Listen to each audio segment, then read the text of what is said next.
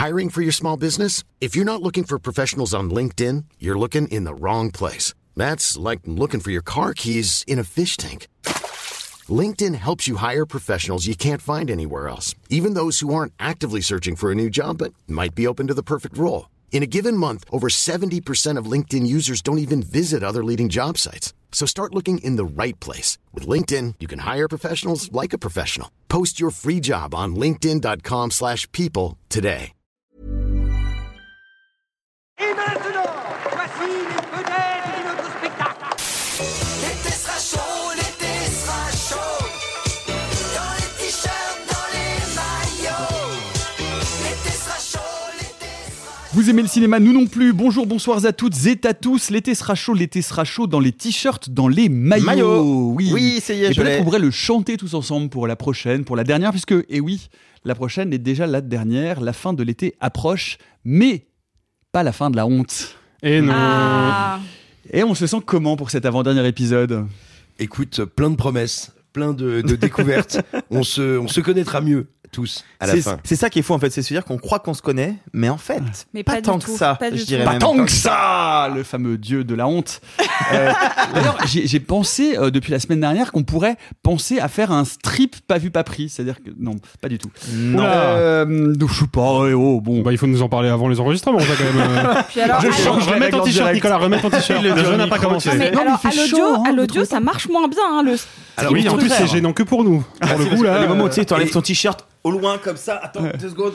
Mais alors, par contre, euh, quelles que soient les règles, moi, l'idée qu'un jeu strip qui puisse s'appeler s'appelle le pas vu pas pris me plaît beaucoup.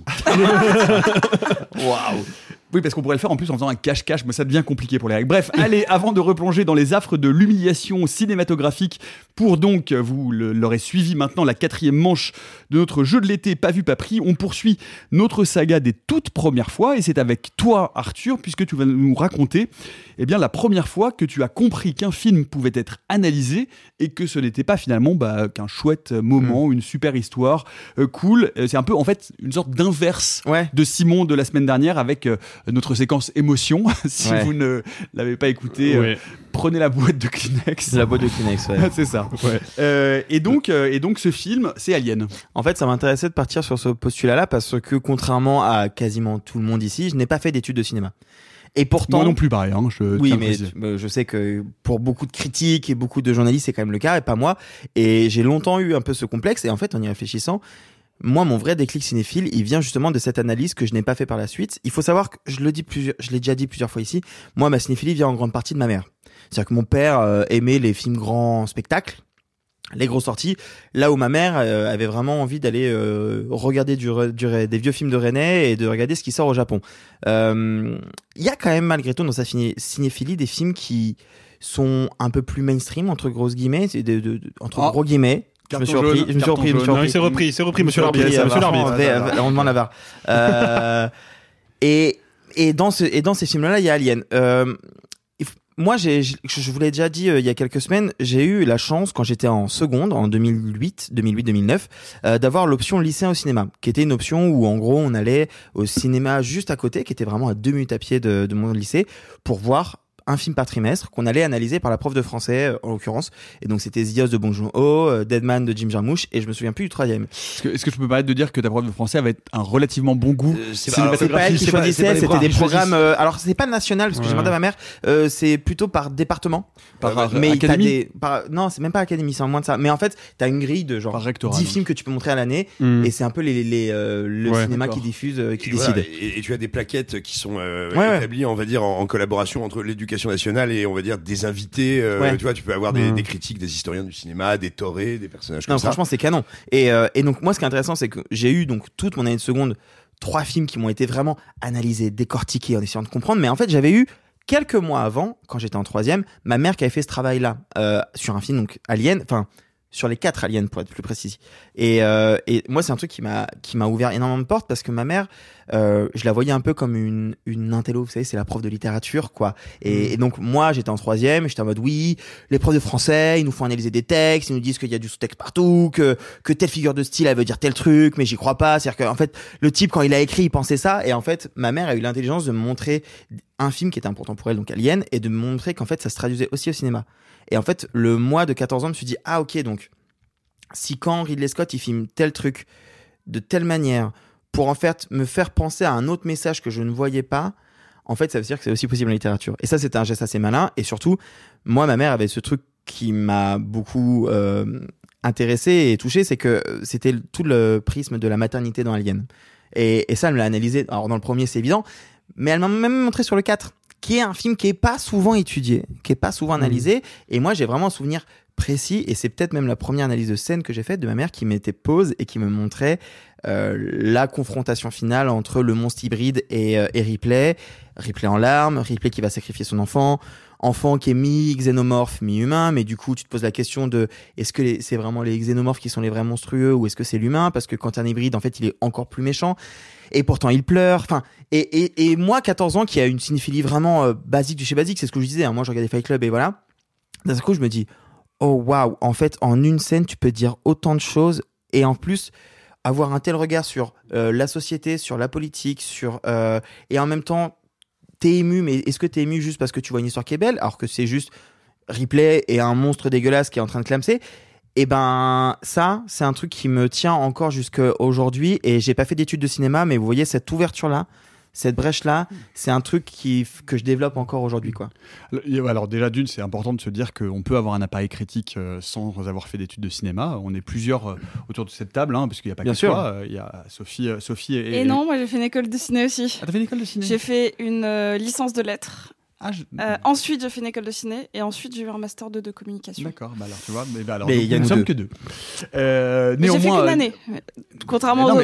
J'ai fait une année en que tu as- tu, écriture. as, tu as un bagage théorique euh, en, Mm. en ciné. Moi, ce bagage théorique, je l'ai construit euh, au fur et à mesure. On, on va en parler plus tard et puis avec, avec des lectures. Moi, j'aimerais que tu nous racontes euh, euh, s'il y a une scène ou une explication de ta mère qui t'a particulièrement euh, montré quels étaient les rouages et qu'est-ce que t'es une grammaire cinémato- cinématographique en particulier? Alors, d'un point de vue du fond, il y a- c'est vraiment cette scène là du sacrifice de, de l'enfant dans le 4.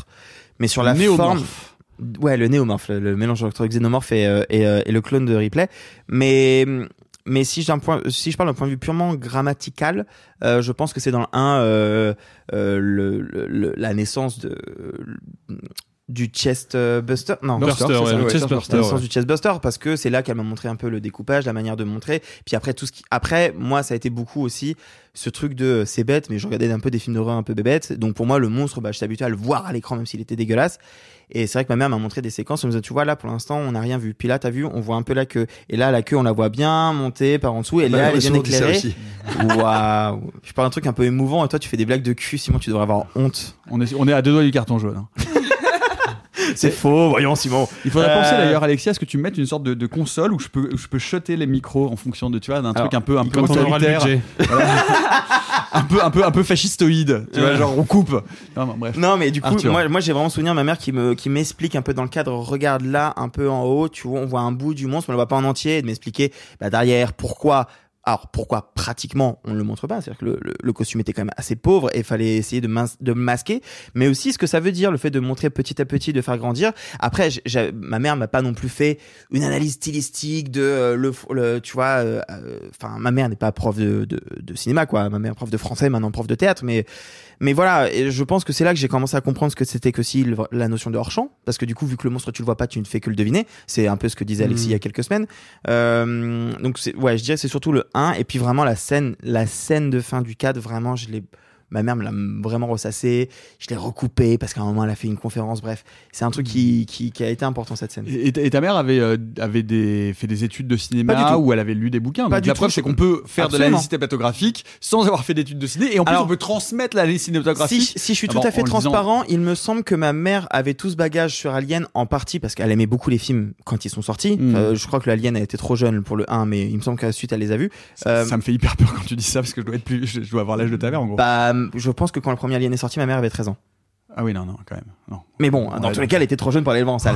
Par contre, il me semble que euh. Alien a été à un moment dans le lycée en cinéma, et donc je sais que c'était avant que moi j'y parvienne, mais du coup, elle a vu cette fameuse plaquette dont tu parlais, euh, Simon, et, et c'est quand même un truc costaud, hein, parce que moi, elle me les a filés pour, euh, bah, pour certains films dont j'ai parlé ici, mais je vous tairai les noms, et, euh, et c'est des trucs costauds, hein, c'est des bouquins de 40 pages, euh, avec des scènes précises, euh, Bah, c'est vraiment tout un corpus pédagogique. et donc elle, ça, elle, je pense que ce qui l'excitait vachement dans le fait de donner les cours aux lycéens au cinéma, c'était aussi de elle emmagasiner toute cette matière-là. Et, et ouais, c'est comme ça que, que moi je l'ai appris. Et c'est marrant parce que, bah, je vais être tout à fait transparent avec vous. Hein, elle m'a filé la, la plaquette sur Hiroshima mon amour. euh, dont on a parlé ici et que moi je Mhm. voulais lire parce que j'avais du mal à le décortiquer et en fait c'est marrant parce qu'en le lisant c'est y est, je commence à comprendre Mhm. cette grille d'analyse là, etc. Et d'ailleurs, même si je vais un peu plus loin, euh, ma mère, elle avait des bouquins sur le cinéma. Mais elle avait pas des bouquins d'analyse théorique ou des trucs euh, de cours, mais elle avait des bouquins sur l'histoire d'un film, machin. Et moi, les premiers que je me suis acheté, c'est sur Alien. Et j'en avais même une quinzaine. Et il y a même eu question à un moment que j'écrivais un bouquin dessus. Bon, j'aurais écrit un bouquin qui existe déjà fois 100, donc je l'ai pas fait au final. Mais, mais voilà, c'est un truc qui m'a vraiment suivi euh, longtemps. Et même encore maintenant. Le, le livre, ton livre de référence, c'est la xénographie alien, c'est ça de... Je- ah, tu, Tu- comment tu- tu, tu dis l'as lu Quelle maison d'édition C'est chez ActuSF, de, de, Ouais, de- c'est- dirigé par deux de, Ouais. deux personnes assez intéressantes dans le milieu du cinéma aujourd'hui. Avec une autre personne intéressante qui a écrit un papier dessus sur les comparaisons Mm. entre Alien et Predator. Ça Mais dirigé, dirigé Non, par Nicolas et Rio. Ah, ce qui est intéressant, c'est que non, mais ce qui est intéressant, c'est que si, si, si toutefois, et ce qui n'est pas complètement exclu, il y a, il y a une, une édition augmentée, euh, tu, tu pourras, tu pourras intégrer ce corpus théorique. euh, Avec grand plaisir. Euh, et il y, y y a aussi il y a cette scène, euh, je sais pas si elle t'en a parlé, moi que j'aime, moi qui pour moi la scène euh, quand on parle du 4, euh, qui est pour moi la scène clé, la scène pivot euh, du quatrième. Le premier, je peux pas trop en parler pour des raisons qui pourraient être expliquées à la fin de cette cette, euh, cette, cette émission. Bon, ça c'est autre chose. Euh, le 4, oh, oh, le coup de poker. le Oh, coup de 4, poker. euh, le 4, il y a toute cette scène où elle où elle retrouve où elle est face à ses clones. Ouais. qui est, un- qui est, qui est filmé d'abord dans un plan séquence et où on voit vraiment toutes ces, toutes, tous ces clones ratés avec ces Mm. espèces d'invagination. Ah. Joli, très joli. Je pense qu'on peut deviner, mais je suis pas sûr de c'est invagination, euh, c'est un terme de biologie quand il y a un tissu qui se retourne vers l'intérieur. D'accord. Parce qu'il y a le mot vagin. Bon, pardon. Ah bon Ah, Bah mais c'est- ce serait donc pour ça. Ça explique tant de choses. Bref, euh, non, c'était vraiment juste pour pour, ça qu'il y a placer une le mot de la caution semaine. Ah, c'était juste pour placer le mot de la semaine, cette scène. C'est totalement ça. C'est vraiment. je- je- J'avais décidé, je me suis dit, ah, invagination, ça va bien avec Alien, donc je m'étais dit. Parce que je me on disais, va oui, je me glisser souviens de cette invagination. scène, mais elle est pas, euh, Il y a- c'est pas la plus Eh marquante ben pour voilà, moi. invagination. Est-ce Très qu'on bien. voulait passer à autre chose Euh, Donc, euh, non, mais alors, alors moi, du coup, ce qui m'intéresse, c'est de me retourner vers nos euh, trois camarades qui ont fait une école de ciné. euh, et à quel moment, justement, d'un seul coup, pour aller, bah, Simon, je vais aller vers toi, pour aller dans le sens exactement inverse de ce que tu nous racontais euh, avec Big Fish. À quel moment, d'un seul coup, tu es face à un film et où tu te dis, où tu découvres en fait ce qu'est la grammaire cinématographique et ce que signifie le montage, le choix des plans, euh, le découpage, euh, etc., etc. Alors moi j'ai longtemps été assez euh, et, puis je dis ça pas comme une pas comme une fierté hein, je veux dire avec la bêtise de l'adolescence. J'ai longtemps été assez réfractaire à, à l'analyse filmique, non pas parce qu'il n'y a pas matière à faire l'analyse filmique, non pas que j'ai jamais pensé ou cru ça, mais même si j'ai été je pense très jeune, très sensible à l'idée qu'il y avait des intentions dans la mise en scène ou dans le montage, je, les quelques euh, ouvrages d'analyse euh, sur lesquels je m'étais penché ou de théorie quoi autour du cinéma m'avaient semblé, à quelques exceptions près, soit très jargonneux, euh, un peu académique et, et en fait pas, pas très éclairant ou en tout cas on va dire euh, euh, se développer dans des volumes impressionnants pour développer des choses qui me semblaient finalement assez simples et pas aller très loin. Euh, et en plus de ça, c'était très souvent des, on va dire, des écoles de pensée qui mettaient un peu au banc de la cinéphilie ou du noble art. Euh, moi, tout, tout ce par quoi j'étais venu en cinéphilie, à savoir euh, le cinéma de genre, le cinéma d'horreur, euh, le cinéma un peu underground, le cinéma des années 70. Et puis, en l'espace de quelques mois, il va y avoir deux, euh, je sais pas, deux chocs ou deux rencontres qui vont changer cette, cette équation-là. Euh, je découvre Massacre à la tronçonneuse, merci Canal Plus et les VHS, euh, qui est un choc énorme, qui euh, pour moi est une machine à penser de manière évidente quand je le vois, mais sans que pour autant j'ai les outils pour. Hein, mais je veux dire, c'est un film qui me stimule intellectuellement très très très fort, au-delà de et puis qui et puis qui me colle des tartes dans la figure. Je, je, le regarde deux trois fois d'affilée à chaque fois quoi.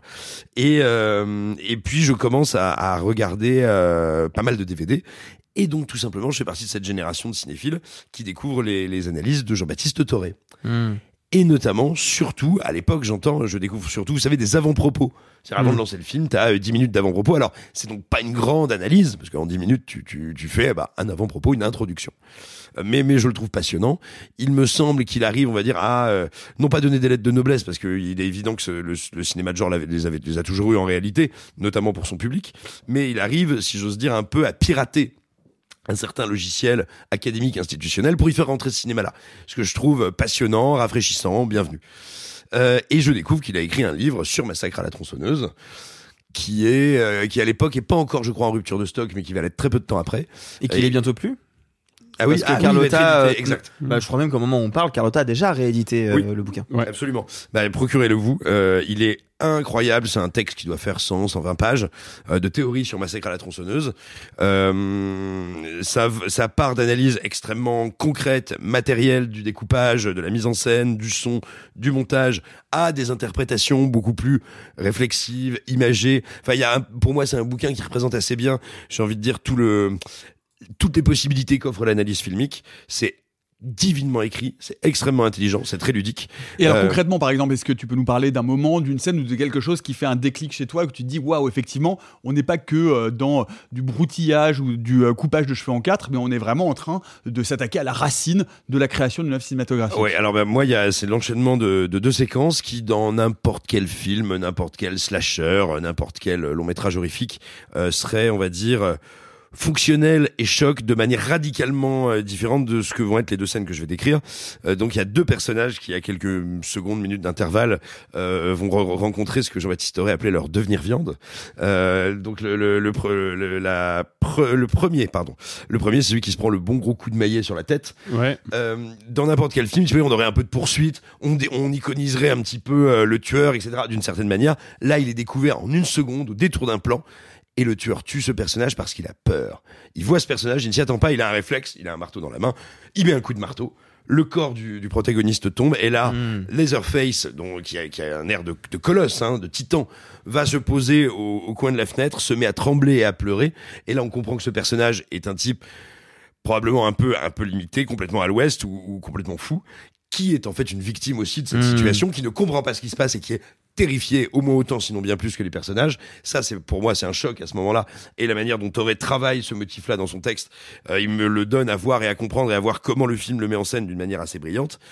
Et puis il y a, il y a quelques minutes après, euh, le, le premier personnage féminin à se faire tuer, si ma mémoire est bonne, qui terminera accroché à, un- Ah, ça c'est l'enfer ça. accroché Ouais. à un boucher, euh, accroché à un boucher. Un crochet Un crochet Un crochet. Accrocher un crochet de boucher. accroché boucher. à un crochet Si de on veut boucher, faire euh, boucher- de. C'est ça, bah, c'est ce qui fut, ce qui fut, rappelons-le, euh, le destin que, que promit un temps euh, à Dominique de Villepin, Nicolas Sarkozy au temps de l'affaire Clearstream. Waouh. Euh, et bah, l'élégance- Merci euh, pour ce moment. Oui, bah, merci pour l'élégance de, de nos politiques. Euh, et donc, euh, et donc, c'est très intéressant parce que déjà d'une, à peu près 9 personnes sur 10 qui ont vu un jour Massacre à tronçonneuse dans leur vie sont persuadées que c'est une scène gore, extrêmement violente et peuvent te décrire, moi j'ai des potes qui me l'ont fait, hein, peuvent te décrire ce plan dans lequel le crochet rentre dans le dos de, de, de, de ce- de cette malheureuse jeune femme. Il n'y a pas de plan avec le crochet. Non, Il y a pas mais il est dans le remake de 2004. Oui. Ouais, pardon. Non, oui, non mais, non mais tu vois, mais justement c'est intéressant que le remake se soit senti obligé de le représenter. Faut- il faut se méfier parce que on sait qu'il y a peut-être des gens qui n'ont pas vu Massacre à tronçonneuse autour de cette table. Maintenant, moi, Alors, je doute de vous à tout Moi, instant. je pense. Je doute de pas. vous à Non, tout je pense qu'on instant. a tous vu. Je- je- Je, je pense qu'on a pense tous pas, mais c'est intéressant ce que tu dis parce qu'en fait c'est un peu le syndrome dont on a parlé il y a quelques semaines sur euh, sur Scream 2 et Sophie et sur euh, Les Dents de la Mer en fait. Oui, tout à fait. Et, bref, et tout ça pour dire le, le texte de Toré, non seulement a analysé tout ça euh, merveilleusement, et bien plus encore. Et, moi, c'est le moment où je me suis dit, ok, on peut écrire 100 pages sur un film et ça peut être très constructif. Et, je vais le faire. Enfin, non pas je vais le faire parce que je l'ai pas fait, mais mais je vais m'y plonger avec euh, avec beaucoup plus d'attention. Mais ce qui est passionnant, c'est que ce que tu décris aussi, c'est la rencontre avec un critique et un auteur. C'est-à-dire qu'il y a quelqu'un, parce qu'effectivement, euh, euh, moi qui ai essayé à certains moments, on en parlera dans un instant ou pas d'ailleurs, euh, de me, de, de me confronter à ce que ce qu'était la théorie du ciné, etc.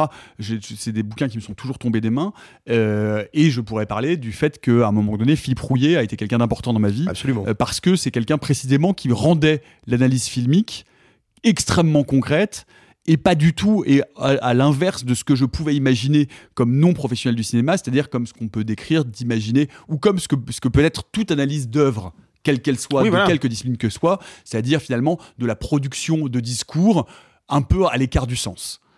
Euh, et euh, et ben, Jean-Baptiste Auré est aussi un critique à part dans, un, dans, dans le monde de la critique française et avec un rapport euh, aux œuvres, au cinéma et à la langue qui est aussi un rapport un peu à part, on peut le dire. Mais qui est un rapport d'auteur en fait, Mmh, tout, voilà. tout simplement d'auteur, c'est-à-dire qu'un texte de Philippe Rouillet, euh, qu'il s'agisse d'une courte critique. Moi, si je te parlais dire. de Jean-Baptiste pour le coup. Oui, non, mais Oui. euh, je veux dire, je reprends aussi Rouillet pour dire que c'est pas. euh, le- dire, il y en- il y, en a, heureusement, il y en a, et ils sont importants. Mais, mais voilà, un, un bon, un grand critique, c'est un auteur. Euh, en tout cas, même un grand analyste, je veux dire, et même un texte d'analyse critique, de, de, de, de mise en abîme, pas mise en abîme, qu'est-ce que je raconte, de mise en réflexion euh, autour du cinéma. Pour, pour valoir quelque chose, ce doit être un, un texte d'auteur. Et c'est d'autant plus vrai de Jean-Baptiste Toré qu'il est aujourd'hui metteur en scène. Hmm. Euh, donc voilà, c'est pas, c'est pas franchement, euh, c'est pas inédit ou, ou, ou incroyablement révolutionnaire que, que de dire ça euh, à son sujet. Mais, mais je pense que c'est ça aussi qui a été, qui a été pour moi assez, assez fondamental. C'est-à-dire que même sur un, même sur une œuvre qui ne m'intéresse pas particulièrement, que je ne connais pas, enfin que je, que je ne connaissais pas à l'époque, tu vois, à cet âge-là, j'avais plaisir, je fonçais les textes de Toré euh, dans euh, Panique par exemple ou dans Simulacre. Euh, je, je fonçais toujours dessus parce que je savais que déjà j'allais lire, j'allais lire un texte que j'allais avoir plaisir à lire et qui allait être vraiment un espèce de euh, de- d'exhausteur intellectuel quoi. On- euh, So- Sophie, euh, Sophie, de ton côté, euh, et puis d'ailleurs, euh, voilà, Jean-Baptiste Ray et Philippe Rouillet, euh, qu'on embrasse si jamais ils nous écoutent dans le peu de temps qu'il leur est imparti pour écouter des podcasts. Non, Sophie, toi, le, le- le film qui te fait rentrer vraiment dans la grammaire, le découpage, l'analyse, alors, c'est Pas complètement. C'est ça qui est un peu rigolo. Alors, donc moi, le film, c'est Brasil. J'en ai déjà. euh, Enfin, en fait, j'en parle tout le temps parce que c'est un film, euh, même là, euh, euh, je crois que j'ai repartagé euh, ce que tu as mis sur les six, films préférés, Mhm. Arthur. Genre, Brasil, je peux pas l'enlever parce que ça a été un, un- un pivot de ma cinéphilie. Je le découvre, je dois avoir à peu près, euh, je sais pas, 14-15 ans, quelque chose comme ça, parce que euh, euh, L'Armée des Douze Singes, c'était un hit, euh, parce que c'était un peu la période aussi Fight Club, les gros films, sauf que je m'intéresse à Brasil parce que j'ai vu L'Armée des Douze Singes et que je, je me dis, tiens, c'est qui ce mec? C'est intéressant. Je fais le lien avec les Monty Python, je fais, ah ouais, ok, vraiment chelou, c'est quoi Brasil Et je vois cette espèce d'objet extrêmement euh, chelou que je vois d'une première fois comme ça et après je me lance vachement plus dans la littérature. C'est-à-dire que mon, plan à moi c'est de faire des lettres aller en L voire même faire une fac de lettres ce que j'ai fait par la suite. Et en fait j'ai eu une euh, j'ai eu plein de profs passionnants de français qui m'ont donné envie d'analyser des œuvres. Pas du cinéma des œuvres. Et d'un coup euh, plus ma mon, amour pour la littérature et pour la mythologie littéraire grandit, plus en fait je commence à l'appliquer à Brasil, qui est un film que je vois une fois, deux fois, trois fois, six fois, dix-huit fois. Genre je pense qu'arrivé à la vingtaine, je l'ai vu plus d'une trentaine de fois. Maintenant encore plus parce que j'ai voulu faire ma thèse de littérature dessus. Parce qu'en fait, moi je l'ai pas analysé d'abord comme... euh, là en fait, on, on parlait aussi des, des messages, des sous-textes, des références. Et en fait, c'était le premier film que j'ai analysé et donc euh, a fortiori que j'ai analysé d'un point de vue cinématographique, mais parce que j'ai d'abord analysé la mise en image des mythes. Et ça devait être ma, mon intitulé de thèse euh, de master, ça devait être la mise, euh, la mise en image et en scène des grands mythes littéraires chez Terry Gilliam. Voilà. Et d'un coup, en fait, je me dis, tiens, mais, mais ce mec, euh, Sam Laurie, ok, putain, mais en fait, à ce moment-là, c'est aisé. Et là, com- comment, en fait, il va matérialiser le, le, le parcours du labyrinthe Comment Ah, bah là, c'est Icar, ok, comment il va filmer Icar Comment il va l'intégrer dans un récit autre Tiens, euh, là, on est plutôt sur du 1984, comment il va le faire Et en fait, j'ai décortiqué l'intégralité des références littéraires et voire même cinématographiques voire autres. même carton jaune. Ah pardon, désolé. En plus je dis que je fais des lettres et tout, genre c'est l'enfer, c'est la honte. Euh, mais bon, c'est pas grave, c'est la thématique de l'émission, la honte, donc tout va bien. C'est ça. Euh, donc aussi des, des, des, des, des grands euh, maîtres de, du cinéma, c'est-à-dire que euh, quand je vois Brasil, il y a un moment, je me dis tiens, ce, ce plan, je l'ai déjà vu, je réfléchis, encore une fois, j'ai 15-16 ans, je fais ah, bah ça, on m'a toujours dit que c'était le cuirassé Potemkin, donc du coup, je me penche dessus, je le regarde, et en fait, Bra- a été cette œuvre euh, de, Séminal littéralement, au sens propre du terme. C'est-à-dire qu'il plante une, une- voilà, qu'il plante une graine et qui va te, te pousser à aller chercher, à faire pousser des branches et à aller explorer toutes les références et des références, des références, etc. Et, et fournir une sorte de buisson. Exactement. cinématographie. Et c'est pour ça que souvent je, je dis que euh, Brasil est sans doute le film le plus intelligent que j'ai jamais vu. C'est c'est peut-être pas. euh, je, je sais qu'il est un peu âpre euh, quand on le revoit. Je, je sens qu'il y a des gens qui ont des réticences parce qu'il y a des. Le film a un peu vieilli hein, sur certains Moi, je aspects. trouve que ça, ça participe beaucoup de son charme en mais, fait. bah, tu- Et, et du cinéma de Gilliam en général. mais tu prêches une convaincue, hein, mais de toute manière, euh, vraiment, Brésil, c'est pour ça, ça n'a pas été euh, la première fois que j'ai vu des plans qui m'ont inspiré ou quoi que ce soit. Par contre, j'ai une anecdote dessus, c'est que euh, pour un de mes entretiens pour rentrer en école de cinéma, et là c'était l'ESRA, parce que je les ai tous passés euh, pour, pour, le, pour le fun, et en fait on a eu une analyse de scène, et le hasard a fait que c'est tombé sur Brésil. Et en fait ils ont pris justement la scène où Sam se bat contre un samouraï, et que on, est dans cette espèce de, décor hyper glauque de labyrinthe et et là, je me suis rendu compte qu'en fait, peut-être Brésil n'était pas si connu que ça parce que sur on était 15 à passer un entretien en même temps à poser des questions. J'étais la seule à l'avoir vu. Ouais. Et, et peut-être qu'il y a des gens autour de cette table qui ne l'ont pas vu. Enfin, je dis ça, je dis rien. hein, mais. Et le hasard, devient, que ça devient moi. la parano générale. Moi, ça me rend complètement parano, euh, le hasard a aussi fait que tu as rencontré Terry Gilliam. merci Arthur Non, mais je disais pas ça pour me faire mousser, mais enfin, tu vois, c'est aussi. oui euh, mais alors j'ai lui- pas pu lui parler tu vois vraiment quand je l'ai vu alors que pour le coup c'est un mec qui a l'air d'être super abordable et qui a l'air complètement déglingo j'ai pas d'autre mot que Ah, déglingo bah, pour ça, parler oui, de oui, on Terry est d'accord. Gilliam. Euh, c'est vraiment un espèce de. Punk à Yinche. C'est c'est ça j'allais dire un vieux punk mais euh, tu fais bien de, Qu'est-ce que vous avez contre le vieux punk? Aïinche. non mais et, et- Il a une queue de rat, mec. Et, C'est et pas encore ton vraiment, cas. je, je suis persuadée que si je, si je lui parlais à Guillaume, je, je suis sûre qu'il n'a pas intellectualisé la moitié. Je pense qu'il a lu les films et qu'en fait, son cerveau a Mm. créé un, nouveau, Mm. un nouvel univers. Je suis sûre que si je lui dis, ah là là, mais en fait, ce plan euh, euh, fait référence à telle, telle, euh, nouvelle version de Deep, etc., euh, je, je suis sûre qu'il fera, ouais. Tu, tu veux dire que les auteurs ne pensent pas à tout ce qu'ils vont faire? Mais pas forcément. Mais ça, c'est très intéressant parce que justement, puisqu'on parlait d'analyse, moi, je, je- pour, pour parler de, pour, les- de, de- de mon cas, donc j'ai pas fait d'école de ciné, et euh, ma- mon, mon épiphanie, c'est vraiment euh, en première. J'ai un prof de français merveilleux sur Madame Bovary et qui, euh, et qui, qui me montre la puissance de l'analyse textuelle. Mais vraiment, je veux dire, la, la- la- vraiment Mm. euh, la puissance de la de l'analyse d'un texte, la puissance euh, de, de, de, de, de la théorie Havre. de la théorie critique, la puissance du port du Havre évidemment. Non mais je, je- je- je voulais la placer One Brain. Non mais vraiment, je vous, je vous assure que je voulais la placer. Non mais ce que je veux dire, c'est vraiment et, et, euh, et je vois et je joue en permanence puisque je vais en fac de lettres après sur ça parce que je, je, je vois à quel moment et à quels endroits euh, l'analyse peut devenir de la suranalyse, de la Mm. surinterprétation. Qu'est-ce que c'est que la surinterprétation? Et moi, c'est des trucs avec lesquels je joue en me disant qu'est-ce qui relève de la volonté de l'auteur et puis finalement qu'est-ce qu'un auteur a pu mettre dans son œuvre et qui peut être analysé a posteriori sans que l'auteur lui-même Mmh. en ait conscience. Euh, et je donne comme exemple euh, assez formidable là-dessus une expérience personnelle sur notamment par exemple des courts-métrages ou des textes que j'ai écrits dont je discute avec des gens qui les ont vus et qui me disent ah mais là j'ai vu ça et effectivement c'est pas quelque chose auquel j'avais pensé mais qui fait sens Mm. c'est-à-dire que en fait encore une fois, c'est passionnant de, comprendre euh, ce que la pensée analytique peut déconstruire du processus créatif et euh, du processus d'écriture, de mise en scène, etc. euh, même à l'encontre ou vraiment quasiment en opposition à l'intentionnalité de l'auteur.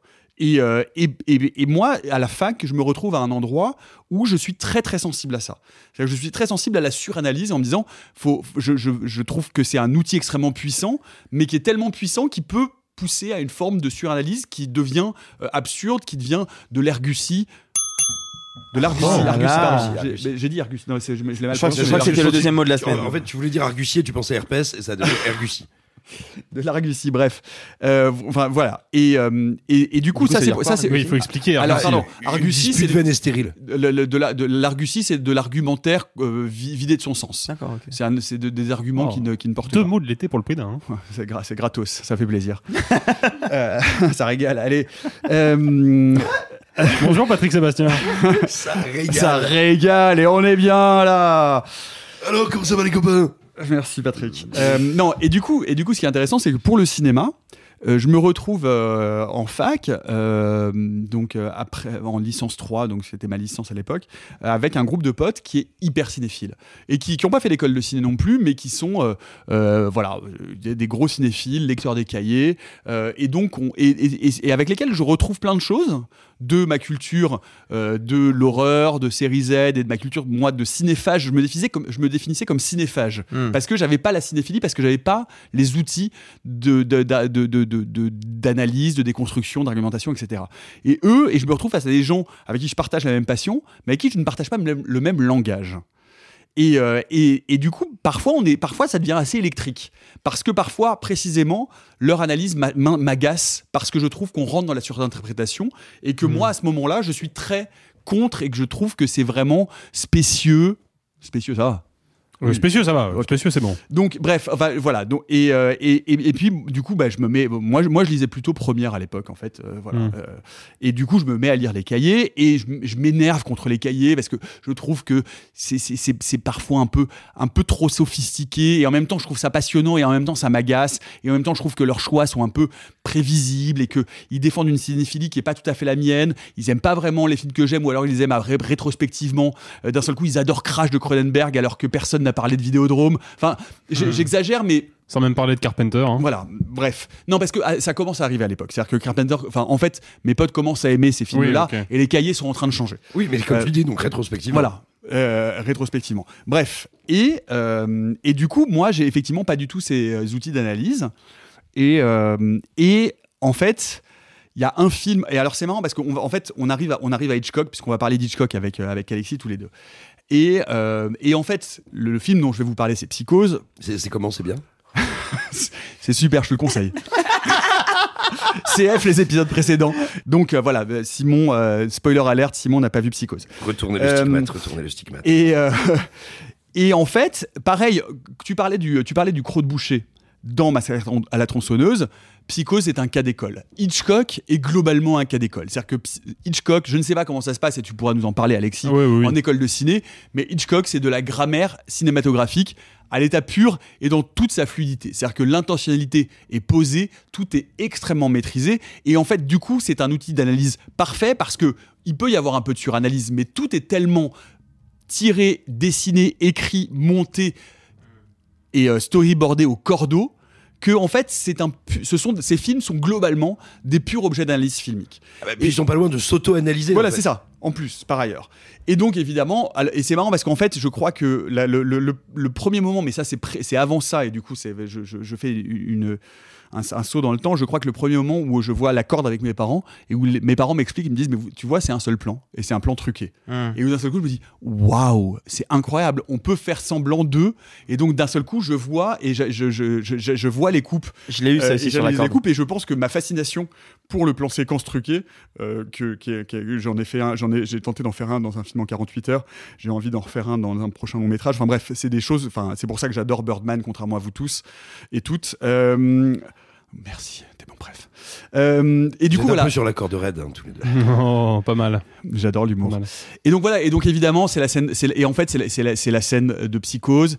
Et, euh, et je sais plus si c'est un article que je lis précisément dans, dans un numéro spécial Hitchcock des cahiers, ou en fait, ou si c'est en revoyant le film, et où en fait, d'un seul coup, je vois évidemment la scène de la douche, le découpage de la scène de la douche, et en fait, plan par plan, c'est passionnant. C'est passionnant parce que c'est une leçon, mais littéralement une leçon de grammaire. C'est-à-dire que tout, tout dans cette scène, du début à la fin, est tellement prévu, enfin, je veux dire, comment dire, organisé d'une manière qui, te, qui, transforme cette scène en une, en une scène iconique de la peur au cinéma, que euh, c'est éclatant. C'est-à-dire que c'est une leçon éclatante et qui d'un seul coup écrase tout. Et c'est la première fois qu'effectivement, je, en décomposant cette image-là, je me rends compte que euh, les outils d'analyse littéraire que j'ai développés, qui me passionnent, etc., peuvent être appliqués au cinéma et qu'en fait, à partir, c'est à partir de ce moment-là que je commence à regarder en revoyant, et, je, et pour être tout à fait honnête, et là, là, là c'est vraiment un vieux flash mémoriel, je crois que c'est en voyant le psychose de Gus Van Sant en salle Hmm. que je revois le psychose de Hitchcock après et que d'un seul coup les choses commencent à se mettre en- dans l'ordre les yeux enfin Ouais. dans mon cerveau et que je vois l'organisation et les choix qui sont faits et les choix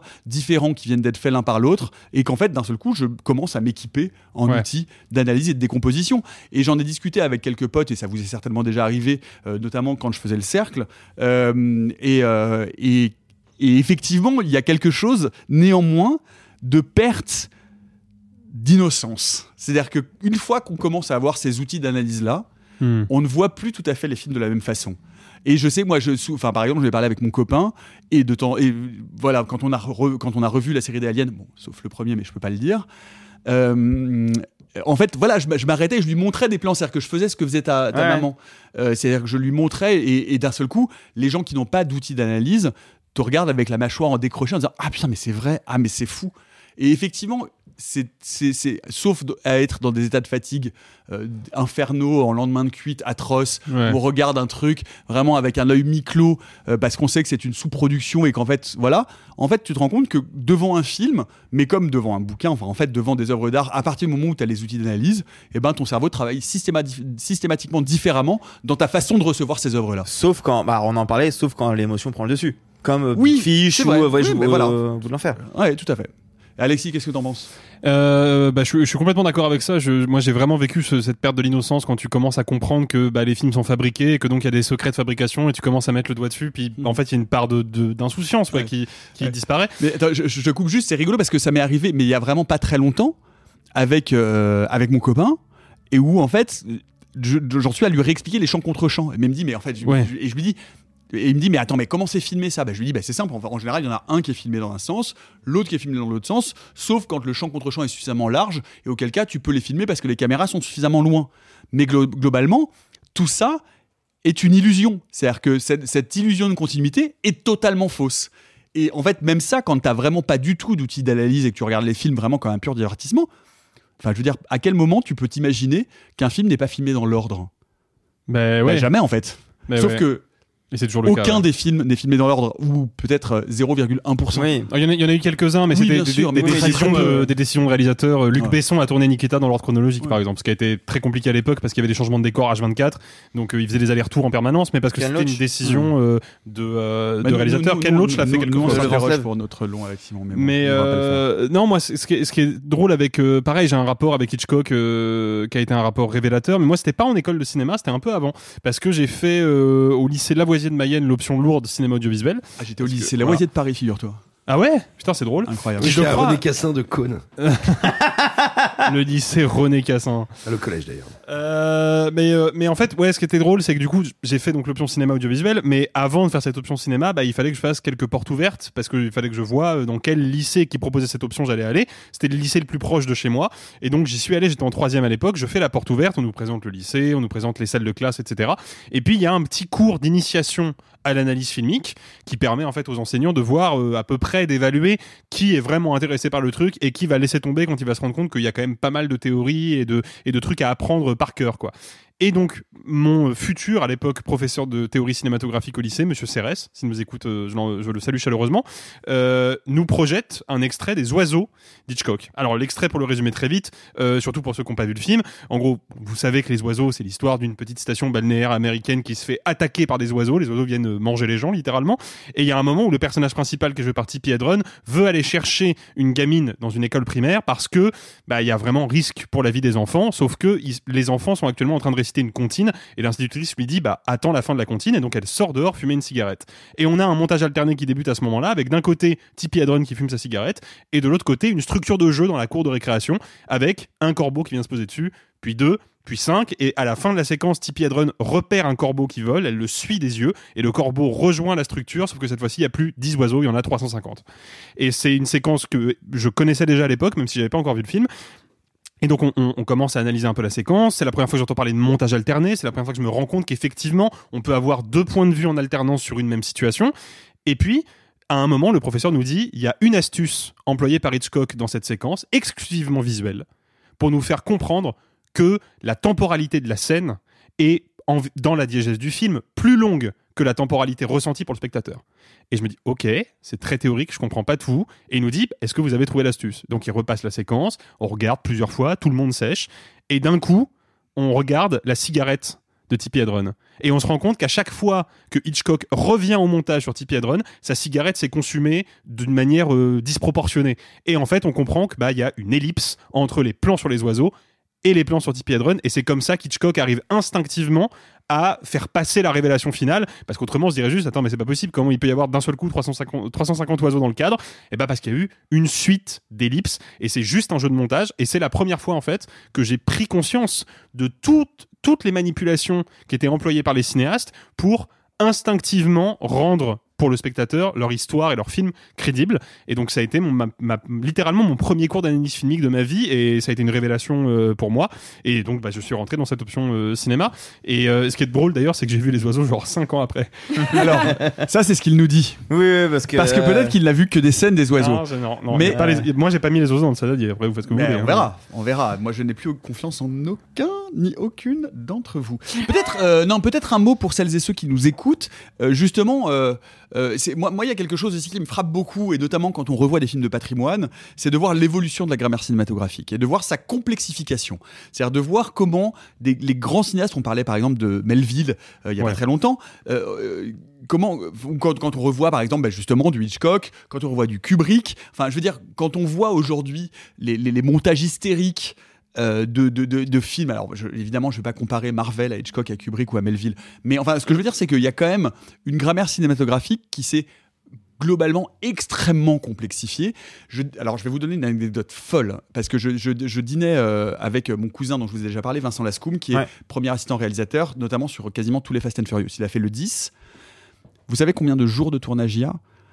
Oh, ça Non mais être- c'est délirant. Non, mais en délirant. jour, je peux pas dire, mais Non, je pense qu'il y a 7 Le mois de tournage. Non, mais attends, non, non, c'est délirant il parce que parce t'as la, non, parce que t'as la première équipe, la 2h40? première, la, la première équipe, la première équipe, la première équipe, c'est déjà quasiment 90 jours. T'as la deuxième équipe qui est en fait l'équipe, euh, je sais plus comment il appelle ça, qui vient finir les scènes, qui vient faire les raccords, etc., qui tourne derrière la première équipe, qui fait 50 jours. T'as la deuxième équipe qui fait les scènes d'action dans les différentes villes. T'as la troisième équipe qui fait euh, les scènes d'action sur fond vert. En tout, je veux dire, on est quasiment ouais, sur 6 ou 7 mois de tournage. C'est-à-dire que, ben, je veux dire, en fait, en termes de nombre de, de, de- d'équipes, de plans, de jours de tournage et de plans euh, qui vont être littéralement introduits et injectés dans le long métrage, vous vous, vous vous rendez pas compte, mais parfois il y a des plans qui durent deux secondes, enfin surtout sur Ouais, les scènes d'action, c'est extrêmement découpé, etc. virgules, Mais, quand, quand Vincent me racontait ça, j'étais genre sidéré. Sidéré. Et, les, euh, et, et Vincent qui te raconte par ailleurs, bon, ensuite des choses voilà, qui disent que quand ils commencent à tourner, la plupart du temps, ils n'ont pas de scénario. C'est-à-dire que le scénario C'est arrive. vraiment les- les- pour les scénarios, les scénarios arrivent feuille par feuille au fur et à mesure faut- faut- pour les équipes, quoi. Ouais, ouais, pour éviter les fuites. Pour éviter les suites, voilà, pour Ouais, éviter les puis parce que parce que Parce que c'est pas très bien écrit Parce que c'est en euh. général pas, pas, parce qu'il faut que Vin Diesel puisse les apprendre. Enfin, tu vois, ça sert à rien d'envoyer deux feuilles. hein. Non, mais euh, que- qu'est-ce que ce que je voulais vous demander éventuellement sur un petit tour de table, c'est de dire euh, justement si vous n'êtes pas familier avec l'analyse cinématographique, est-ce qu'il y a un film à voir, un bouquin à lire, euh, des vidéos à regarder, quelque chose qui pourrait justement vous initier, vous introduire à ce que c'est qu'une analyse de plan, une analyse de séquence, euh, Alexis. Alors moi c'est une c'est une chaîne YouTube en l'occurrence. Alors il y en a deux. Il y a une chaîne YouTube qui est dans une Attends une seconde. Non, mais on va le dire parce que vous allez Oui, finalement oui, oui, l'entendre. On est à côté d'une caserne de pompiers qui doit être en train de faire des tests pour le 14 juillet, puisque nous enregistrons donc. euh, Voilà. On n'est pas en août? Oh, chut, réalisé avec trucage. Euh, ouais. Et donc euh, voilà, Et donc c'est voilà, ce que, vous- entendez, des c'est basses, c'est les on- pompiers on qui n'est ont mis pas le en volume train un peu fort. on n'est pas, pas en train d'enregistrer Simon. au- au- en marge du, du festival Psycho by Dub sur le lac de, de, Ah bah. de- de Saint-Dié euh, des Vosges. Là, je vais te dire, là, j'imagine des pompiers en slip, tu sais, avec leur micro qui sont là. Bonsoir, bonsoir, bonsoir. Qui veut voir le gros tuyau hein Je suis pas complètement sûr de cette vanne, mais oh, allons-y. Euh, en plus, c'est vraiment de la musique de merde. Bref, parenthèse fermée. Euh, non, mais en fait, euh, il y, a, il y a deux chaînes YouTube que je conseille. Une qui est vraiment dans l'analyse globale des films, même s'il y a de l'analyse de séquences très précises dedans. C'est la chaîne YouTube du cinématographeur, euh, avec qui on fera peut-être un truc dans la- à l'avenir, mais on en reparlera. Euh, et qui, euh, qui est une chaîne YouTube française pour le coup, fran- francophone, et que je trouve vraiment, vraiment de, de très très haut niveau en termes d'analyse. Et puis on a une autre que je tiens à être pour le coup, la meilleure chaîne d'analyse filmique euh, jamais produite sur YouTube, qui malheureusement ne produit plus de vidéos depuis un bon moment maintenant. Euh, C'est une chaîne anglophone, mais toutes les vidéos sont sous-titrées dans plusieurs langues, donc vous pourrez euh, vous y retrouver. C'est Every Frame a Painting. Donc littéralement, chaque photogramme est un tableau. C'est ça le, titre de la chaîne. Et c'est que des analyses filmiques. Donc par exemple, il va prendre Memories of Murder et nous expliquer comment le découpage de Memories of Murder donne au film sa personnalité unique. Il va parler du plan séquence chez Spielberg. Il va parler de quantité de, cinéastes et de cinéma différents. Donc vraiment, foncez là-dessus, c'est de l'or. Est-ce que vous avez, euh, même ne serait-ce que des films à re-regarder avec, avec une perspective analytique? Moi, je, moi je, vous, je vous suggère vraiment les Hitchcock parce que les Hitchcock sont vraiment des leçons.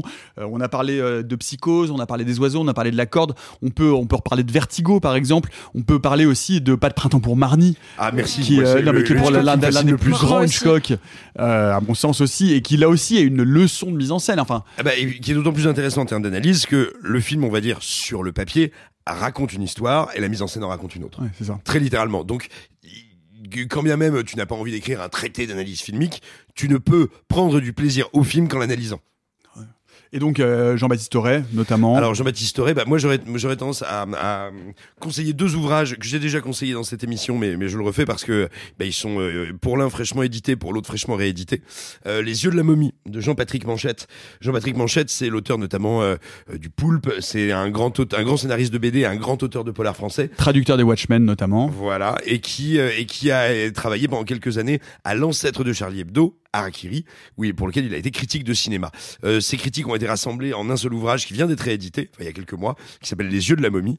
Euh, c'est incroyable, c'est un type, vous allez voir, qui a des opinions et des goûts extrêmement tranchés.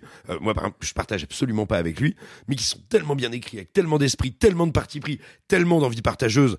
Eh qu'on apprend énormément. Pareil, Jean-Baptiste Auré, la plupart de ses textes ont été rassemblés dans un ouvrage qui s'appelle Quelle était verte ma vallée Ce que ça a de, très intéressant si vous êtes par exemple étudiant en cinéma ou euh, en train de d'avancer dans votre cinéphilie, c'est que dans cet ouvrage, vous allez trouver aussi bien des critiques de 3000 signes que des gros appareils critiques euh, de 15-20 pages. Donc vous pouvez vraiment tirer en fonction des films ou en fonction des types de textes plein de choses différentes. Et puis oui, euh, euh, si vous voulez vous faire de l'analyse, enchaînez-vous euh, euh, du Hitchcock avec du De Palma qui a beaucoup lui-même commenté Hitchcock dans sa filmographie et là vous avez euh, du matos pour, pour bien commencer quoi. Sophie, Euh, en un mot. Moi, j'ai juste un bon conseil euh, pour euh, pour les pour ceux qui ont une cinéphilie naissante. Prenez le genre que vous aimez le plus. Par exemple, moi, je sais que j'ai toujours une- un gros penchant pour la comédie musicale. Et prenez chronologiquement des grands marqueurs. Donc, c'est-à-dire prenez un Fred Astaire, puis prenez un Jane Kelly, puis avancez dans le temps jusqu'à même des films que vous aimez pas ou auxquels enfin où vous allez être en désaccord. Par exemple, moi, je je n'aime pas La La Land, mais c'est très intéressant de voir comment c'est réapproprié. Puis vous allez comparer ça à Jacques Demy. Et en fait, si vous, vous prenez une chronologie, vous n'êtes pas obligé de tous les voir, mais prenez un film par période et ça va vous donner genre comment il y a une réappropriation et une évolution de code de cinéma. Et en fait, vous n'avez pas besoin forcément de connaître les termes, mais ça va venir très instinctivement de voir que par exemple, il y a des inserts de plans sur les pieds pour certains et d'autres jamais toujours en plan large. Et vous allez dire ah ok, ça veut dire quelque chose de l'époque. Et faites, vous pouvez le faire pour l'horreur, pour la science-fiction, pour n'importe quel type de film, mais juste prenez un peu sur euh, sur euh, sur le temps. En fait, c'est mon conseil à moi. Euh, moi, j'ai juste une, une collection que j'aime beaucoup, qui est euh, la, la collection euh, BFI. Donc euh, BFI, c'est euh, l'équivalent de la Cinémathèque, mais euh, British. Film Institute. British Voilà. Film Institute, qui fait des petits bouquins de, alors en France, je crois que c'est 80, 100 pages max, sur des films très précis, sur Alien, sur Shining, et ça va du western à des films très récents, à des films d'animation. Et euh, moi, c'est un peu comme ça aussi que j'ai commencé à m'y réintéresser euh, après euh, mes études, juste en prenant un film que j'aimais bien, je me suis dit ah tiens, j'aimerais bien le creuser un peu plus, et, euh, et j'ai commencé avec celui d'Alien.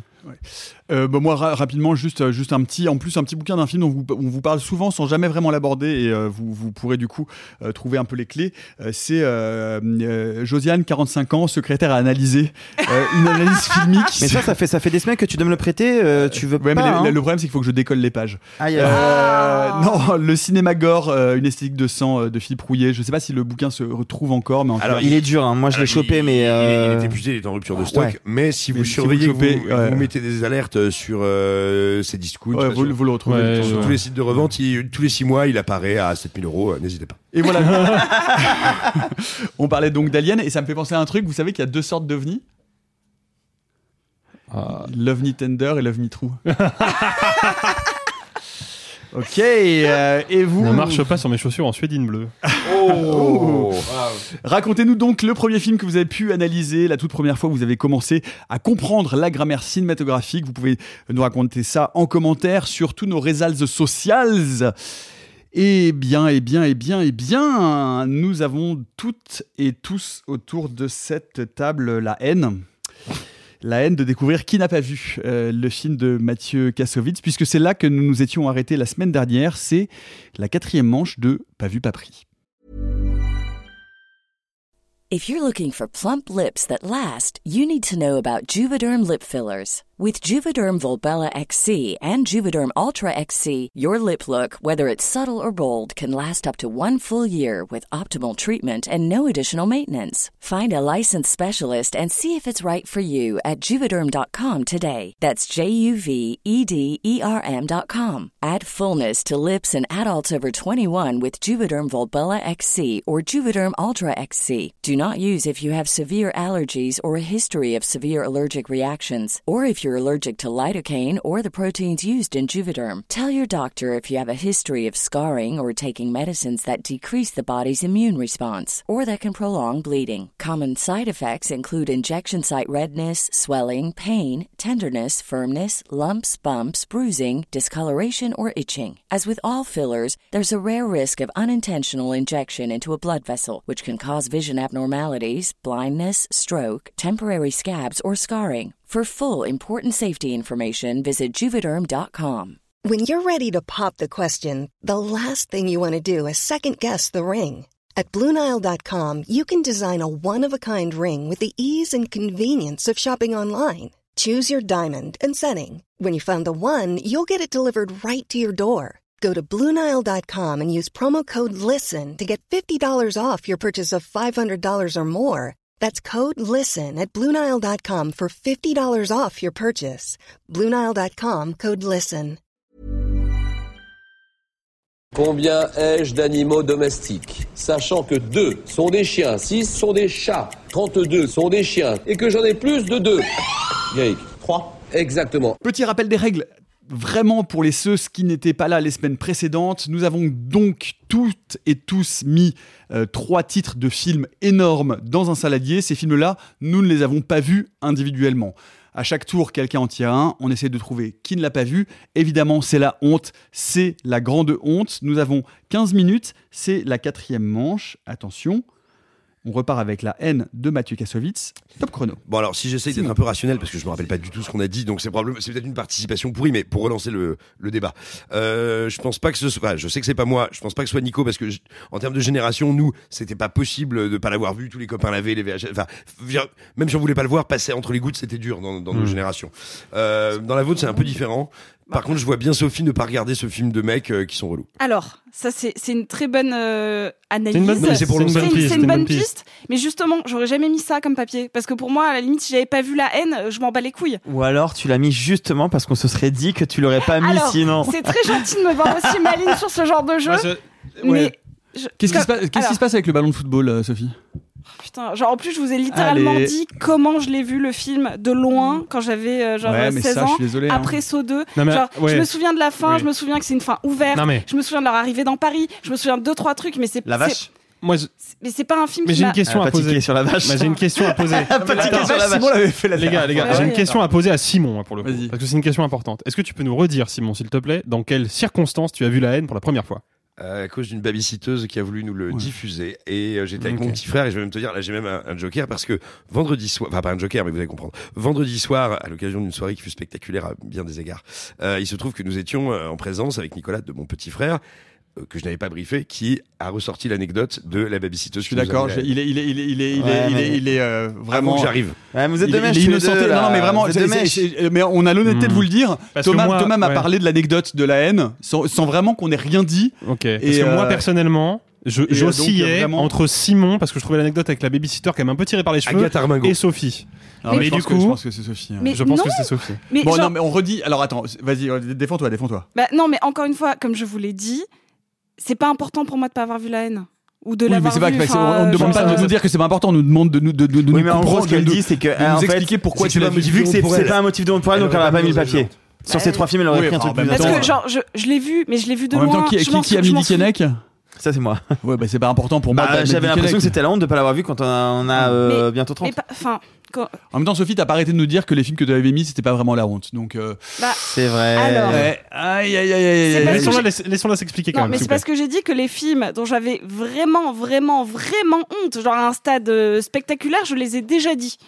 Psychose par exemple Donc, Apocalypse. Donc J'en pleure encore la nuit.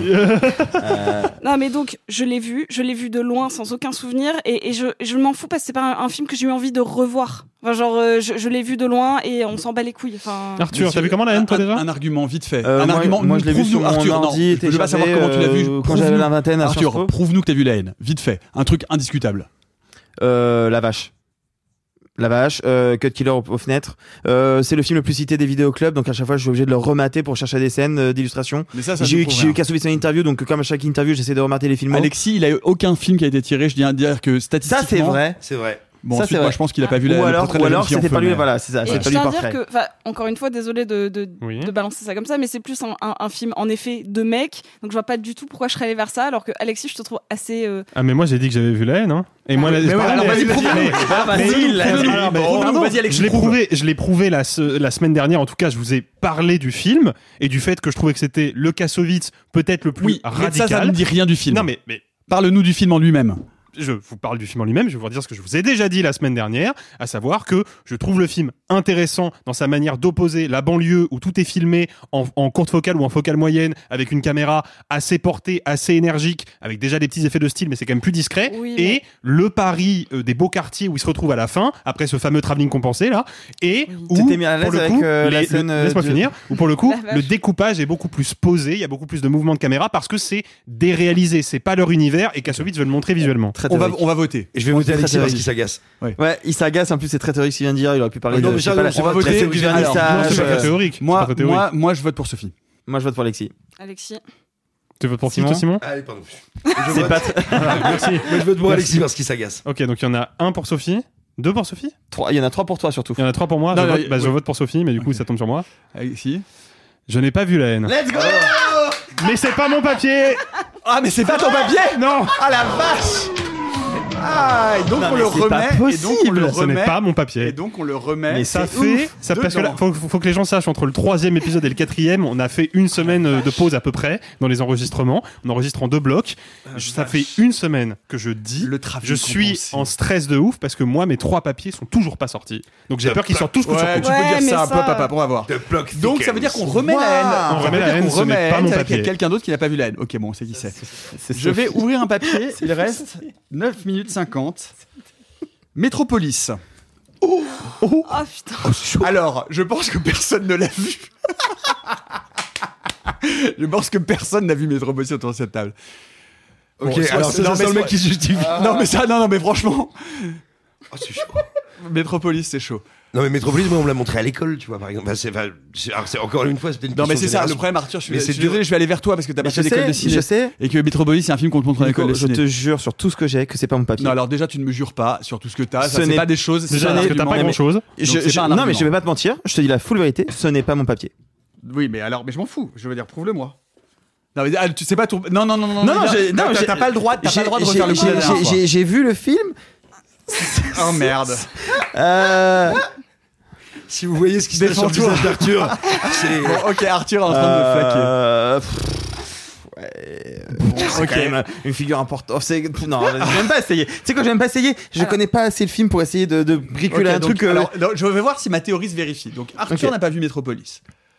Sophie, J'ai vu Métropolis. vas-y. Cependant, il y a un film sur lequel je mens et que j'ai pas inscrit. Qui... Mais en fait, donc, en école de. en- Attends, quoi, quoi, quoi? en-. Vous allez voir, en fac de lettres, on nous a montré, parce que j'avais une option cinéma lourde, et euh, on nous a montré Métropolis. Et il y a un autre film de Fritz Lang que j'ai toujours dit avoir vu et que j'ai jamais vu parce que j'ai vu que des bouts, c'est me le maudit. D'accord. Donc, j'ai vu en fac de lettres euh, Métropolis. Métropolis. Alors vas-y par exemple. Dis-nous. En fait, c'est un film dont j'ai très peu de souvenirs Ok, parce que je me suis un peu endormie. Non, non, non, non, non. Ah, Je l'ai, je l'ai vu. Non, non, je pense non, qu'on va non, avoir un je- home run sur ce Non, film. non, Ah, je vous jure, je vous jure que je l'ai vu parce que je l'ai, je, l'ai eu en cours et on nous l'a montré dans son intégralité dans un amphi bondé à la con sur un rétro pro moche. Donc je n'y ai pas porté particulièrement d'attention, mais j'ai vu le film. Ouais. Non, non, je- vous pas jure, vu je- le film. Ah Alexis non, je vous Métropolis. jure que j'ai vu le film. J'ai vu Métropolis. Non, J'ai- un sourire. Mais alors, mais- vous l'avez pas vu Il a Alexis avait un petit J'ai sourire vu- avant. Mais oui, j'ai un sourire Non, non. satisfait parce que je suis en train de te baiser ton home run. J'ai vu Métropolis il y a maintenant, je pense, une petite dizaine d'années, voire un peu plus, parce Sur que grand je l'ai vu sur grand écran au cinéma Le Vox à Mayenne dans le cadre du ciné-club de l'option cinéma audiovisuel. Et j'ai vu La version qui venait à l'époque tout juste d'être numérisée, c'est-à-dire la version je dis entre guillemets complète, vous allez comprendre pourquoi, du film, parce que c'est une version qui doit durer, je pense, un peu plus de 3 heures de mémoire. Le problème, c'est que ils n'ont pas réussi à retrouver toutes les scènes que Fritz Lang avait tournées et qu'il voulait mettre dans son montage original. Il y en a qui ont été irrémédiablement perdues. Et donc, c'est une copie un peu particulière. Et je crois que c'est toujours la seule qui existe. euh, C'est la copie maximale, on va dire, de Metropolis. C'est-à-dire qu'il y a des moments où le film s'interrompt et on a un carton de texte écrit vraiment en Arial blanc sur fond noir pour nous dire, bah, à ce moment-là, il y avait une séquence où le personnage principal fait tel truc. Le problème, c'est qu'on n'a jamais retrouvé de négatif. Donc, bah, cette séquence, on peut juste vous la décrire, mais on ne peut pas vous la montrer. Et c'est cette version-là que j'ai vue en salle à l'époque. Tu l'as vu, toi, Nico? Ah oui, moi je l'ai vu. Alors je vais vous dire en plus, moi je l'ai vu d'une manière très particulière parce que je- c'était. euh, C'est marrant c'était- pour un mec qui dit personne n'a vu Metropolis et maintenant il dit qu'il l'a Ah non, vu. mais bah, je, je peux soulève, vous hein. raconter exactement comment je l'ai vu. Surtout qu'il Je a vu dit en qu'il ciné- je trouvait vu ça nul, con. Les gars, je l'ai vu en ciné-concert. Alors déjà, je l'ai vu en ciné-concert avec Jeff Miles Ah, qui mixait dessus. Alors ça, c'est fou. J'ai le DVD euh, du live. absolument, ouais, Je l'ai jamais vu. Absolument délirant. Et alors c'est marrant parce que d'un seul coup en plus j'ai un trou de mémoire. C'est-à-dire que je- au début non mais je crois, je pensais que j'avais vu. un- C'était pas, non c'était pas un mauvais genre. Je l'avais- du coup ça devait être, ça devait être, à- Non, non, ça devait être, à- ça devait, non non non c'est, euh, ça devait être, ça devait être, ça devait être à Pompidou. Je Ah, crois que c'était à. Pompidou. Et euh, parce que en plus, Ouais, ça, je c'est me souviens parce par que c'était au tout début du moment où je suis rentré à France Culture et il y avait Ah. ce truc de Metropolis euh, euh, où Jeff Miles mixait et euh, j'y suis allé et je n'ai vu que cette, c'est-à-dire que je l'ai jamais revu autrement qu'avec la BO de la- euh, Jeff Miles. Putain, Voilà. ça c'est et c'était un, c'était un super souvenir. Ça c'est fou. Et tu vois, je, je- je suis vraiment hyper honnête parce qu'au début, parce que je, parce que c'était quoi le, c'était quoi le ciné-concert qui était, qui était ouf à mauvais Euh, genre qu'on on, a, on a vu deux ciné-concerts ouf à mauvais genre. Il y avait euh, un Godzilla donc, qui se passe sur la planète X, Godzilla, je crois, Invasion Ah non, c'est pas celui-là que j'ai vu. Et euh, non, non, et, euh, et Angst de. euh, ah ben voilà, c'est ça. euh, C'est- mon dieu, ski, euh, schizophrénia. Voilà, c'est ça. Ah oui, d'accord. Et toi, Simon? Metropolis. Alors, moi, je l'ai vu en CM1. C'était à la fin de l'année. Madame What the Sco- fuck, mais t'avais 7 ans? Ah ben c'est pas ma faute. Euh, non mais c'était notre prof, Madame Skozek, qui faisait CM1, CM2 à l'école Notre-Dame à Cône-sur-Loire, qui faisait les derniers jours d'école, qui avait rien à foutre, qui passait des films et, euh, et qui nous annonçait le programme. Et moi je n'avais évidemment jamais vu Metropolis. Je savais pas qui était Fritz Lang, mais je savais que le, tu vois, le titre Metropolis. Waouh, c'était un film de grand. Tu vois, c'est un film d'adulte. Et en plus, je savais plus ou moins que c'était un truc avec des robots, des trucs, donc j'étais ultra impatient. Et en fait, bah, quand t'es au fond de la classe et que t'as le petit téléviseur en noir et blanc, bah, tu vois pas grand chose, le son est pas très bon et tu te dis, Mm. merde. Euh, donc moi, je, je me souviens d'être extrêmement impressionné par les toutes premières images, par le réveil de la ville. Ouais. Et tu vois, là, d'être un petit peu, euh, d'être un petit peu sidéré. Et en fait, dès que l'action, dès qu'on rentre en narration, en fait, d'avoir beaucoup de mal à suivre, mais au sens strict, tu vois ce que je veux dire, à, à- à comprendre ce que je vois. Donc, à, à me désintéresser très vite. Et, et après, elle nous a mis Si Versailles m'était compté de Sacha, de, m'était compté de Sacha Guitry. Et j'ai vachement préféré, j'ai honte de le dire. Mais Attends, mais tu l'as jamais revu depuis? Ah ouais, donc c'était. Donc, je l'ai vu, mais Moi, c'est très tendu les gars là. hein. ouais, c'est un très, peu tendu très parce que Ouais. Sophie, elle l'a pas vu, mais je pense qu'effectivement, c'est pas toi qui as mis le papier. Non, mais je. Enfin, Encore une fois, non, non, genre- enfin, ah, Non, qui moi, je l'ai vu, mais j'ai pas mis le papier. Non, tu l'as pas vu. Je pas l'ai vu, mais j'ai pas mis le papier. parce qu'on avait dit que t'avais plus le droit vu, film. cette carte En même Non, temps, mais- si tu l'as vu, t'as pas mis le papier, évidemment. Bah j'ai pas mis le papier vu que je l'ai vu. T'as abdiqué ton truc, mais bon, enfin franchement, t'as utilisé un truc qu'on avait dit. Non Donc Arthur l'a pas vu. Sur Arthur, je suis Moi, pas- je, pas- pense Arthur, que Sophie l'a pas vu. Sur Arthur, je suis middle de ouf. Moi, Non, mais non, mais que- c'est non, mais il dit, il dit dès le début que c'est lui, c'est pas lui qui a mis le papier, donc je pense qu'il l'a pas vu, mais je pense que c'est pas pas mis lui le qui a mis papier. le Moi, je pense que c'est Simon, mais. euh, Ah, moi, je suis, pour le coup, j'étais plus moi, sur. je- euh, moi, Parce je- que, moi, encore une sur- fois, ce truc énorme film, genre. Je, je crois Nicolas, donc je pense que c'est Simon. Ouais, ça pourrait être Simon, parce que CM1, c'est vieux, c'est Oui, ça, mais tu sent- vois, ça c'est- sent le, le- le ouais, fait- le fake souvenir. C'est con, mais pour quelqu'un qui a vu le film, euh, comme moi, euh, l'éveil de la ville, l'éveil de la ville, tu vois, je trouve que c'est, c'est des, c'est un. Non, mais ça, c'est des trucs que tu connais, c'est des images. C'est tellement circulé. Quand tu t'intéresses au cinéma de SF, je veux dire, tu connais ces images-là, quoi. Franchement. On passe au vote Oh bah je pense qu'on peut, ouais. On peut passer au vote Bon. euh, Nicolas, tu ouvres la danse? Putain, Ah ou Sophie peut-être? Moi, je veux Simon. Ok, un vote pour Simon. Vas-y, Enfin, un Arthur. vote contre Simon. Moi, je crois que je vois Sophie. Ok. Un Simon, un Sophie. Moi je vote Simon. Ouais, moi, je vote Simon. Simon. Moi, je vote Arthur. Ok. Ok. Eh bien, eh bien, je suis, je suis bien contraint de vous annoncer que ça n'est pas moi Ah, Mais est-ce que tu as vu Metropolis? En CM1. non mais, tu vois, avec le peu de Bah, souvenirs que j'en tu, ai, tu mais- remportes mais- mais de loin la palme de la projection la plus bizarre de C'est Metropolis. ça. plus Ah, mais nul. C'était un véritable souvenir. Mais alors, c'est la même chose qui m'est arrivé pour, euh, du coup, pour Apocalypse Now. Genre euh, sur une télé, 3 en fond de minutes. classe. Il reste Il 3 reste trois minutes. minutes, vas-y. Vite, Sophie, tu tires un papier. Putain, ça va être chaud, hein. Pff, On n'en peut plus, hein. Vas-y. La vie est belle, entre parenthèses, celui de 97 de Benigni. Ah, putain, c'est marrant. À Ok. quelques mois près, ça aurait pu être moi, ça. Ah ouais, tu l'as Ah. découvert il y a pas longtemps? Ah, mais je pourrais vous dire. Non, mais alors, je l'ai découvert il y a Le pas mec longtemps. est offensif, hein. il sort directement sa stratégie de je l'ai découvert il y a peu de temps. Hum, hum. Ah oui, ah putain, non, je- ah non, c'était vraiment un cri du cœur. Ok, c'est rigolo. La vie est belle de Benigni. Euh, bah, Sophie, vas-y. Hein, c'est Ah, toi qui euh, attaque. je, je l'ai vu à l'adolescence. Non, mais attaque quelqu'un. Ah, C'est- c'est pardon, toi, c'est toi qui as excusez-moi. Oui, c'est à euh, toi, c'est à toi. Il y a deux minutes 15. Qui, qui aurait pu ne Rapidement. avoir vu euh, Alexis? Alexis, Mais- il aime pas les Italiens. Non, mais Alexis, c'est surtout Alexis. Non, mais c'est Ah, fair- surtout, fair Alexis, enough. statistiquement, on n'a eu Fair aucun enough, film. Je comprends, ouais. Les statistiques jouent contre moi. Ouais, les statistiques Bah jouent c'est contre ça, toi de hein. ouf. Et, et puis je te vois pas être super excité par du Roberto Benigni. Ouais, ça, je- Euh, ah, f- non, parce que j'ai vu son Pinocchio en plus. Euh, Ah, bah, Euh, so what? incomparable. euh, je vais, je vais être f- full honnête. Je vais pas pouvoir avoir la meilleure défense possible. Je suis sûr de l'avoir vu. Je suis sûr de l'avoir vu quand j'étais euh, adolescent, parce que c'était le moment où en fait, bah, tous les gens de ma génération étaient suffisamment âgés pour découvrir le film et pour le comprendre. C'est mes parents qui me l'ont montré, je crois, euh, si ma mémoire est bonne. Et je l'ai pas revu depuis. Je serais incapable, excepté la fin qui, pour le coup, est vraiment marquante. Je serais incapable de décrire une scène du film. euh, donc ça va être, Ça sent ça va être bon, compliqué ça. pour moi de me défendre là-dessus. mais, bon, mais je l'ai vu. Il reste Ouais. 1 minute 25. Sophie, quelqu'un veut attaquer ailleurs Euh, Moi j'ai refusé de le voir pendant très longtemps. Parce Oui, que moi quand aussi. il est- quand il est sorti, Voilà, je- Ah ouais mon père l'avait vu. exactement comme Simon. Mon Moi, j'ai père- refusé de le voir au cinéma parce que le film m'exaspérait. Voilà, mais ouais. Benigni m'exaspérait. Alors bah, voilà, mais en fait moi mon père l'avait vu, il avait été Ah, mais le c'est film marrant, l'avait mis la en même colère, l'avait mis hors de lui. Ah ouais Moi j'étais en solidarité totale même. avec mon papa, ce héros. non, non, mais c'est la même chose. je reprenais son argumentaire et j'étais là, c'est Ah, vraiment un film mais moi- scandaleux. mais- j'ai moi- expliqué pendant des années aux gens pourquoi c'était un mauvais film. Mais voilà, mais c'est vrai. Non, mais jamais alors, One fucking brain, la même chose. Et il y Moi, a mes trois- potes, mes fameux potes qui allaient du cinéma, qui étaient genre, ah, c'est incroyable, etc. Et moi, sa prestation à la Palme d'Or Ah. du Festival de Cannes, j'avais envie de le gifler. Ce film m'exaspérait et je refusais de le voir. je refusais de le voir. Et vous savez quand j'ai final vu Je l'ai vu dans un avion.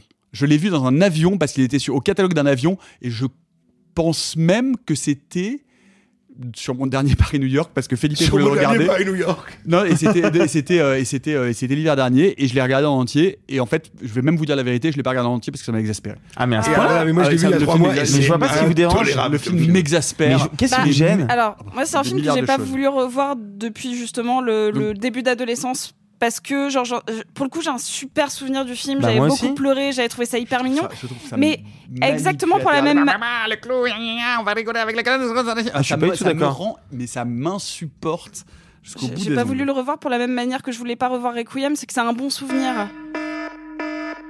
Bah, ce sera pour la prochaine fois. C'est peu 15 minutes au final, hein Ah, Et mais c'est en plus, on aurait tout pu se faire un Alexis vote. en plus. Bah, on n'a pas eu le temps. Bah, on termine toujours sans vote. Le problème, c'est que les, les amis, je tiens à signaler qu'il nous reste qu'une seule manche. Ouais. Il reste une seule manche. On n'a pas beaucoup une seule manche. Non, non, mais il reste une seule manche. Et attendez, je regarde, je regarde mes stats. On en a trouvé 1, 2, 3, 4 C'est sur 4 manches? Sur 15. Non, mais sur, sur les 4 manches qu'on a fait? là, là, là, Sur les le- 4 fois 15 minutes? Oui, parce que là, honteux. là, au- là, aujourd'hui, on en a trouvé 0. On est Donc on a nul. trouvé 4. Ouais, aujourd'hui on, On est est nul. hein. nul. On est on a trouvé 4 sur Parce 15. que tout le monde défend son beefsteak, tu vois. Bah. C'est- non, mais ça veut dire que tout le monde est d'odieuse mauvaise foi. Donc la, le- la, la prochaine manche sera la dernière. Je sais pas comment on va faire. Sais On, pas va, comment on on va peut faire. faire un épisode de 3h50. mais comme les manches sont Non, mais de 15 après, minutes, Non, mais on peut dire. Tu lis le papier, la personne fait oui. Non, mais on C'est peut, moi. on peut se dire qu'on fait des votes à l'aveugle et tant pis, on, pas d'argumentaire, On va- pas de défense. on va faire euh, le dernier épisode et, et on on, verra. trouvera une solution. En attendant, euh, eh bien, autant dire que donc la dernière partie euh, va se faire dans le sang. Peut-être, peut-être, peut-être qu'on pourrait dire que tous les coups sont permis, qu'on peut, euh, Tous je sais pas, on a même le droit d'amener des armes. Sortirons-nous vivants de ce jeu de la honte Vous le saurez la semaine prochaine. D'ici là, vous n'hésitez évidemment pas à partager publiquement vos propres lacunes honteuses. Merde, hein, vous arrêtez de nous laisser tout seul avec notre seum. On se retrouve, nous, la semaine prochaine. D'ici là, on se calme et on boit frais à Saint-Tropez. Bye les amis et gloire au sable dans le slip de bain. Messieurs, il n'est de bonne société qui ne se quitte. Planning for your next trip? Elevate your travel style with Quince. Quince has all the jet setting essentials you'll want for your next getaway, like European linen, premium luggage options, buttery soft Italian leather bags, and so much more. And it's all priced at 50 to 80% less than similar brands. Plus, Quince only works with factories that use safe and ethical manufacturing practices. Pack your bags with high-quality essentials you'll be wearing for vacations to come with Quince. Go to quince.com slash trip for free shipping and 365-day returns.